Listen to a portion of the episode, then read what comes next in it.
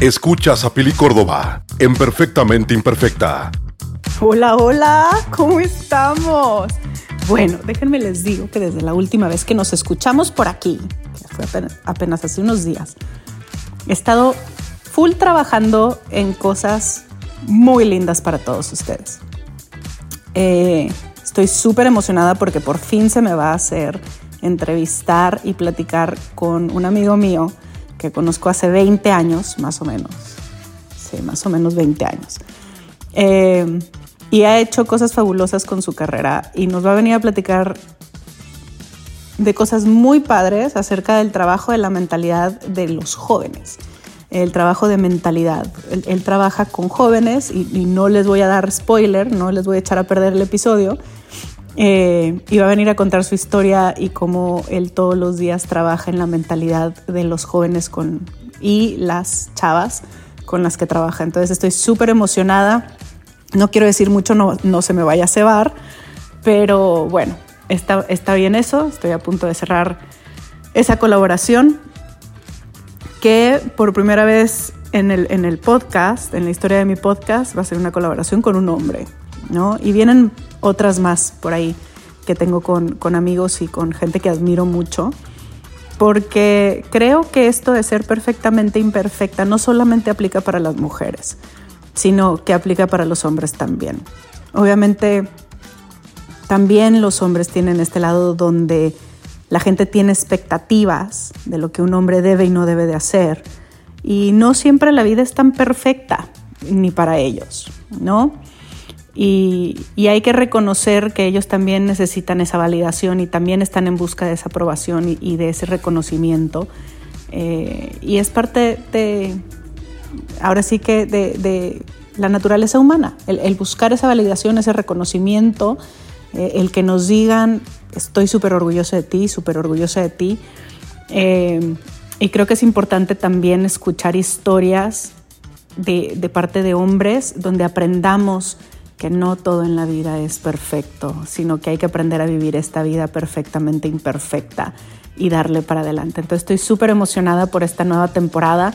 Eh, ayer se me olvidó, bueno, no ayer, en el episodio pasado se me olvidó comentarles eh, que este es el inicio de la temporada 3 y estoy súper contenta. Este pequeño break, este pequeño receso que me tomé para eh, acomodarme a mi nueva rutina, dio una partida, ¿sí? partió la, temporada 2 con, las, o sea, con la de ahora, la temporada 3 y vengo con ideas revolucionadas para esta nueva temporada. Pero bueno, hoy les voy a platicar algo que me pasa todos los años.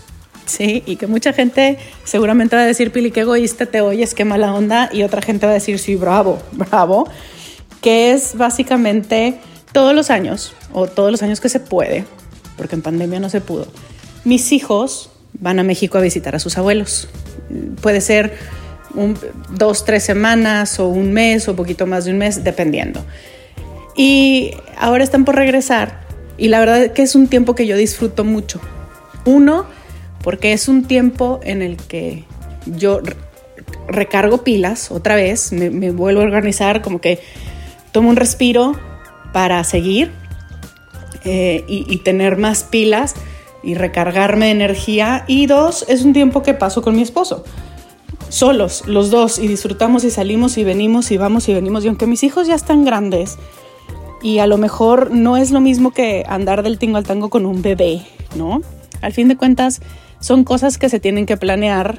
El vamos a ir a tal lado con los niños y, y, es una logística muy distinta que solamente agarrar y decir, vámonos a cenar, este, vámonos por unos tacos, vámonos a la aventura, ¿no? Entonces, han sido tres semanas súper eh, ricas, muy disfrutadas, y, pero he de ser sincera que la verdad es que los extraño mucho. Hace falta el ruido en mi casa, mi casa está muy callada. Entonces, bueno, ya si Dios quiere en un par de días los tengo aquí de regreso y estoy súper feliz. Pero sí eh, me ha tocado obviamente que me digan, ay, pero qué mala onda que no los extrañas o que sí los extrañas, pero los mandas todos los años. y muchas, muchas o varias personas, no muchas, pero varias, me han dicho, ay, es que qué mala onda que disfrutes estar sin tus hijos. Eh, y la verdad es que siento que ese comentario es un poco... Eh, es un comentario que no se debería de hacer porque no es que disfrute estar sin ellos, pero sí lo necesito. Sí, la verdad es que es un tiempo para mí, para, para mí, para Héctor, que disfrutamos mucho porque vivimos, pues hace ya 10 años, en una ciudad donde no tenemos familia, donde no podemos hacer planes y decir, ay, bueno, no importa, este, le pedimos a mi mamá a ver si nos cuida a los niños, ¿no? Eh, y pues obviamente llega un momento en que nosotros queremos tiempo para nosotros y queremos tiempo solos y yo quiero tiempo para mí, yo quiero tiempo para, para yo estar conmigo. Me he dado cuenta que en los últimos años he aprendido a disfrutar muchísimo estar sola. Antes yo no soportaba estar sola y era parte de que yo no había trabajado mis demonios internos y no había cerrado muchas cosas que tenía que cerrar de mi pasado. Y yo no podía estar sola conmigo, no, era algo que yo no soportaba. Siempre estaba buscando estar acompañada, salir, cenas, fiestas, antros. Eh, no, no, no sabía yo estar conmigo misma. Y ahora, por ejemplo, ahora que, que Héctor fue por los niños, cuando Héctor, Héctor va y los lleva y tengo dos o tres días que me quedo completamente sola, y cuando va por ellos para regresarlos acá a la casa, también dos, tres días que me quedo completamente sola. Inclusive esos días los disfruto muchísimo y no crean que salgo a ningún lado, no, me quedo en mi casa yo sola y organizo muchas cosas, planeo muchas cosas, aclaro muchas cosas, hago muchas meditaciones y me da tiempo de hacer ejercicio a la hora que se me pegue la gana, si me quiero levantar temprano, si me da insomnio y me levanto a hacer bici. Eh, si quiero hacer nada más yoga, si quiero ver la tele en eh, pose de perro hacia abajo, y qué sé yo, ¿no? Este, entonces, bueno, ha sido un verano de, reajustes, de, acostumbrarme a mis nuevas rutinas y este es el, respiro, o sea, el tiempo para mí que, lo aprecio muchísimo porque hace un año que vengo trabajando en corporativo, ya cumplí un año como les dije en el episodio pasado, y me viene muy bien estos días de, poder estar conmigo y evaluar dónde empecé, cómo voy, a, qué le estoy tirando, qué otros proyectos traigo encima, cuáles son mis prioridades con mis proyectos, cuáles son los proyectos que sí voy a estar desarrollando de aquí a fin de año y cuáles se van a quedar en pausa hasta el año entrante. Entonces es, un tiempo de silencio que me viene muy bien y obviamente lo aprovecho también para grabar podcast, que siempre es una gozadera estar aquí con todos ustedes. Y pues bueno, ¿qué más les puedo decir? Hace un calor horrible. Creo que es el, el, verano que más he sentido el calor y yo no sé si es porque ya estoy perimenopáusica o porque de verdad el calor ha estado insoportable, o sea, hemos pasado de los 40, 43 grados eh, con humedades por encima del 50% que hacen que el calor se sienta casi en 50 grados. Es, es un verano que, que ha sido de muy poco salir, o sea, si salimos, eh, salimos temprano en la mañana y me refiero a salir al parque y a jugar y a las actividades que normalmente yo hago en el verano con los niños pero o salimos muy temprano en la mañana cuando el calor no está todavía tan gacho, tan fuerte, o ya en la nochecita cuando ha bajado el sol, que aún, digo, como todo el día estuvo haciendo calor, aún se siente mucho el calor en la, en la nochecita, pero por lo menos ya no tienes el sol encima, ¿no? Y bueno, eso también me ha obligado a descubrir otras maneras de convivir con los niños sin eh, exponerlos a ellos a este sol horrible y a una deshidratación, porque también el problema con, con el grado de humedad que traemos ahorita acá es que te deshidratas súper rápido por lo que sudas. ¿no? Entre más humedad, más vas a sudar, más rápido te vas a deshidratar. Entonces también es un peligro eh, estar eh, saliendo con este calor y de hecho ha habido alarmas de, calor, de índice de calor, para que la gente trate de no salir de sus casas. Entonces, bueno, ha sido toda una aventura este verano. Es un verano muy esperado por mí, la verdad yo esperaba con ansias este verano donde se me emparejaran los niños en la misma escuela y en el mismo horario. Fue un año, como les comentaba en el podcast pasado, muy difícil, muy pesado para mí. Eh,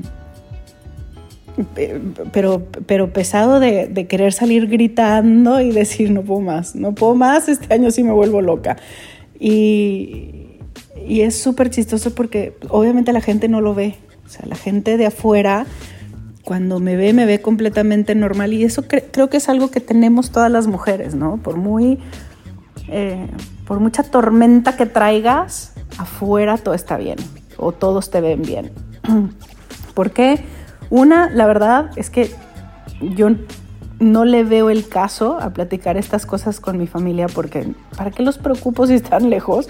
Y son cosas que pasan, ¿no? Que son normales que es el ajuste de los niños de la escuela, de los diferentes horarios de mi trabajo, de mis proyectos.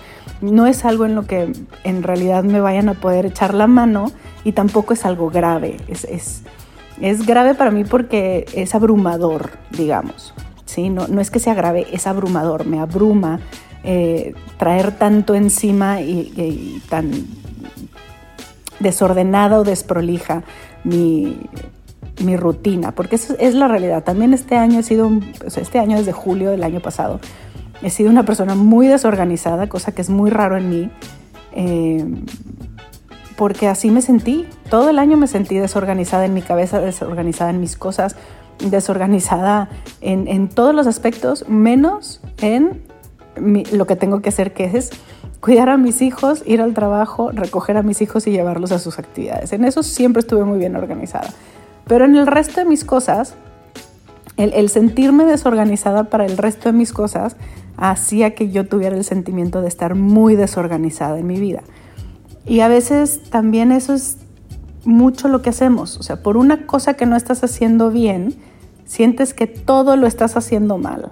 Y, el, el dejar de reconocernos y el no tener esa capacidad de reconocer lo que estamos haciendo bien y aplaudirnos y darnos un abrazo, creo que nos afecta a todas las personas, porque entonces somos muy duros en la autocrítica. Si no está todo, absolutamente todo lo que estás haciendo está bien, no les digo que perfecto, pero por lo menos está bien, tú sientes que todo está mal, todo, aunque algunas cosas las estés haciendo extraordinariamente bien y otras, eh, pues pasalonas. ¿no? Pero en automático, si no está todo al mismo nivel, todo está mal.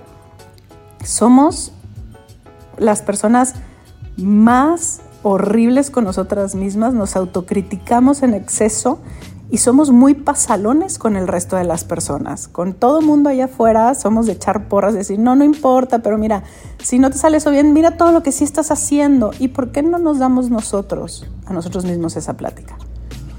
Y yo creo que es parte de lo que platicábamos ya en podcast pasado, de no tener la capacidad de reconocernos a nosotros mismos todo lo que hemos hecho y todo en lo que hemos crecido, todo lo que hemos logrado y todo lo que hemos sido capaces de superar y sobrellevar para estar donde estamos. Y creo que eso es algo que tenemos que trabajar constantemente con nosotros mismos, eh, pero sobre todo con nuestros hijos, el, aprender a reconocernos nosotros para que nuestros hijos, viéndonos, aprendan a autorreconocerse, autovalorarse y autoempoderarse o autoecharse porras, sin necesidad de tener ellos que esperar a que alguien los reconozca, porque también en eso se nos va la vida, esperando a que alguien más nos reconozca lo que estamos haciendo, eh, esa, es estar esperando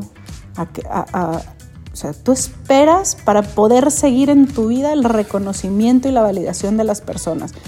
Y, creo que eso es algo que deberíamos y que podemos mejorar todos, porque yo no necesito la validación y, el reconocimiento de alguien para yo seguir adelante y seguir con mis sueños y seguir corriendo hacia lo que estoy buscando. Al revés, creo que el estar esperando esa validación y ese eh, reconocimiento muchas veces nos frena, porque hasta que no lo tenemos, no sentimos que somos capaces de seguir adelante y de avanzar en eso, hacia eso que queremos lograr. Entonces, bueno, hay muchas cosas Eh, y estos días que voy a estar sin, sin, esposo y sin hijos, seguramente voy a tener muchas reflexiones que compartirles y las irán escuchando en los episodios posteriores a este. Pero estoy súper feliz de estar de vuelta. Vengo con otro brío, con otras mentalidades, bueno, con otra mentalidad, con otros ojos, viendo todo desde un, una perspectiva totalmente diferente. Y estoy súper emocionada de poder compartir todo eso con ustedes en esta tercera temporada de Perfectamente Imperfecta. Gracias a todos los que han estado aquí desde el inicio. Gracias por escucharme, por darme su tiempo, por sus mensajes, sus llamadas, sus correos electrónicos, sus contactos por redes sociales. De verdad, los quiero. Han sido una comunidad impresionantemente hermosa. Jamás esperé yo que algo que empezó como terapia para mí se convirtiera en lo que hoy es de una comunidad de más de 3.000 personas escuchando las loqueras de esta niña, esta mujer perfectamente imperfecta, que lo único, para lo único que yo sé que estoy aquí es para formar unos hijos hermosos, unas personas, unos seres humanos completos, nobles, y para dejar este mundo un poquito mejor de lo que lo encontré y poder al mismo tiempo transmitirles a las personas algo de paz con lo que yo he vivido y con la perspectiva que yo tengo de la vida. Entonces, gracias, gracias a, gracias a todos los que han formado parte de Perfectamente Imperfecta, gracias a mi productor Roy Cázares, que ha sido el salvavidas de este podcast. Si no fuera por él y por su constante eh, seguimiento y acompañamiento, este podcast hubiera muerto en la segunda temporada. Pero aquí estamos de regreso, venimos con muchas cosas, con muchos planes, con muchos temas que yo sé que van a estar disfrutando en esta temporada. Bienvenidos a la temporada 3 de Perfectamente Imperfecta y gracias a todos por escuchar. Nos vemos en el próximo. Un beso. Escuchaste a Pili Córdoba en Perfectamente Imperfecta